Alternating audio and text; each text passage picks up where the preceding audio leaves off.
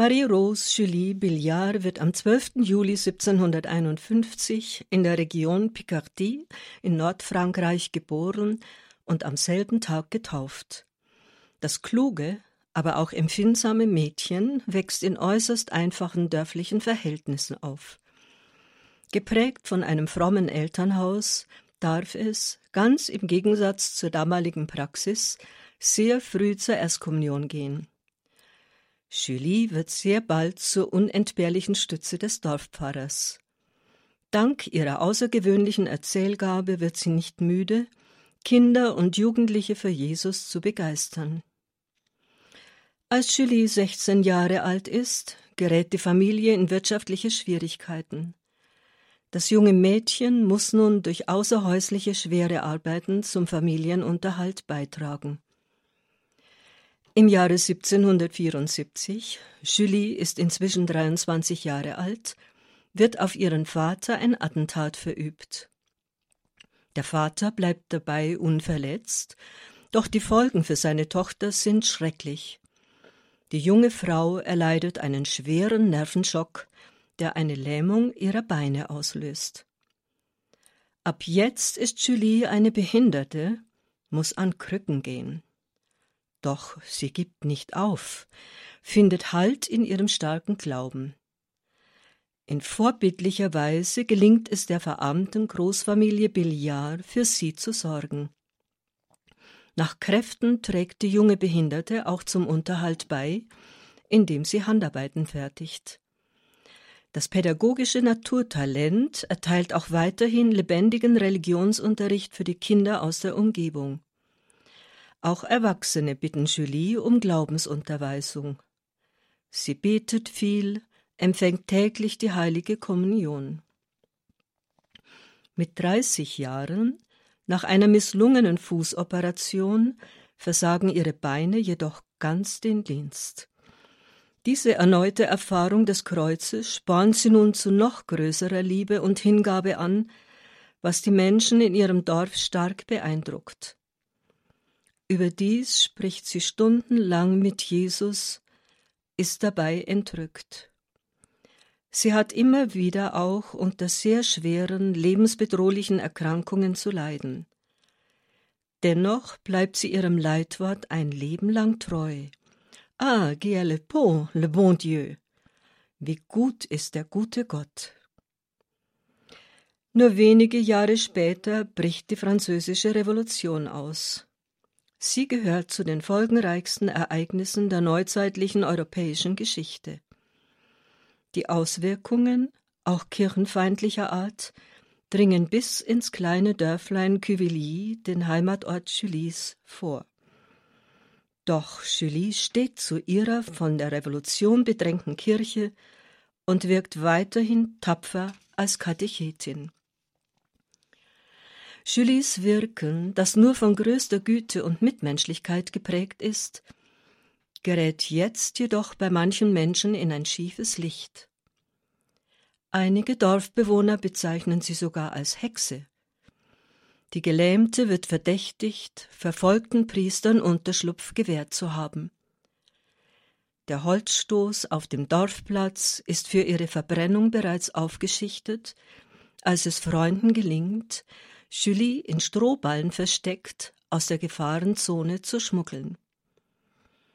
Einige Jahre ist sie nun auf der Flucht vor ihren Verfolgern, verbunden mit häufigem Ortswechsel. Ihren Lebensunterhalt verdient Julie wiederum mit Handarbeiten, vor allem dem Fertigen von Spitzen, ehe sie in Amiens Unterschlupf findet. Hier in der Hauptstadt der Picardie begegnet Julie Damen aus wohlhabendem Hause, die sich wohltätigen Aufgaben widmen. Diese sind sehr angetan von der Ausstrahlung und der Glaubenshaltung des einfachen, gelähmten Bauernmädchens. Julie wird sogar gebeten, ihre geistliche Leiterin zu werden.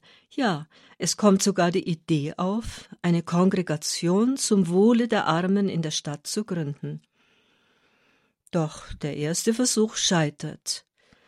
Nur Julie und die Witwe eines Barons, Françoise Blain du Bourdon, bleiben der Idee treu. 1803 erkennt der damalige geistliche Begleiter von Julie, Pater Joseph Varin, die eigentliche Berufung seines Beichtkindes, sich der christlichen Unterweisung der Jugend zu widmen. So kommt es ein Jahr später zur Ordensgründung der Schwestern unserer lieben Frau. Das Ziel, vernachlässigten armen Kindern eine Grundbildung zu ermöglichen und vielleicht auch ein Zuhause zu bieten. Dabei geht es den Schwestern in jener religionslosen Zeit besonders auch um die religiöse Bildung und Erziehung.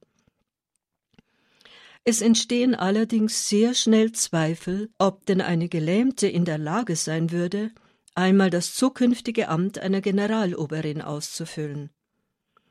Doch da geschieht am 1. Juni 1804 etwas völlig Unerwartetes. Julie wird während einer Novene zum heiligsten Herzen Jesu von ihrer Lähmung geheilt. Noch im selben Jahr legen vier Frauen ihre Ordensgelübde ab. Die Kongregation wächst schnell. Die Generaloberin und begnadete Erzieherin Julie Billard gründet mit größtem Elan neue Niederlassungen, Schulen und Waisenhäuser. Die vielen neuen Gefährtinnen werden zu Lehrerinnen ausgebildet. Doch vier Jahre später macht die Ordensfrau wiederum eine tiefe Erfahrung des Kreuzes. Schlimme Verleumdungen führen dazu, dass sie mit ihrer Kongregation die Diözese verlassen muss. Die Oberin schließt darauf kurzerhand das Mutterhaus in Amiens und gründet im wallonischen Namur in Belgien ein neues. Der zuständige Bischof ist ihr wohlgesonnen. Die Kongregation wächst nun unbehindert. Rastlos ist die engagierte Ordensgründerin auf zahllosen Reisen unterwegs. Immer neue Niederlassungen entstehen. Heute gibt es die Schwestern unserer lieben Frau auf allen Kontinenten. Zu Beginn des Jahres 1816 erkrankt Mutter Julie schwer. Noch vor ihrem Tod darf sie erleben, dass ihre französischen Gegner ihr begangenes Unrecht eingesehen haben, der Orden in Frankreich wieder zugelassen wird. In den Morgenstunden am Tag nach dem Palmsonntag, am 8. April, stirbt Mutter Julie im Alter von 64 Jahren im Mutterhaus von Namur. Am Palmsonntag war nach dem Lobgesang Mariens Hochpreiset meine Seele den Herrn, ihre Stimme für immer verstummt. Im Jahre 1906 wurde Julie Billard selig gesprochen und 1969 zur Ehre der Altäre erhoben.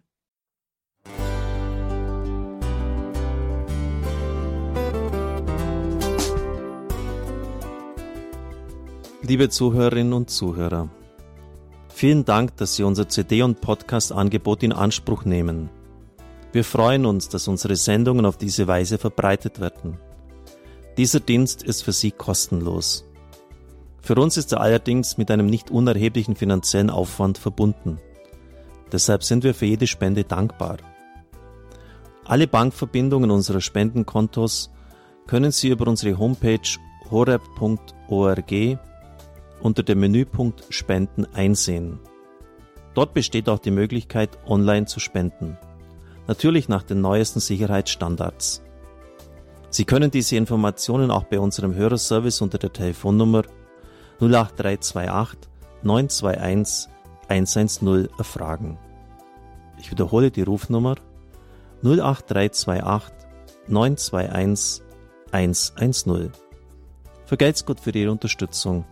Ihr Pfarrer Kocher.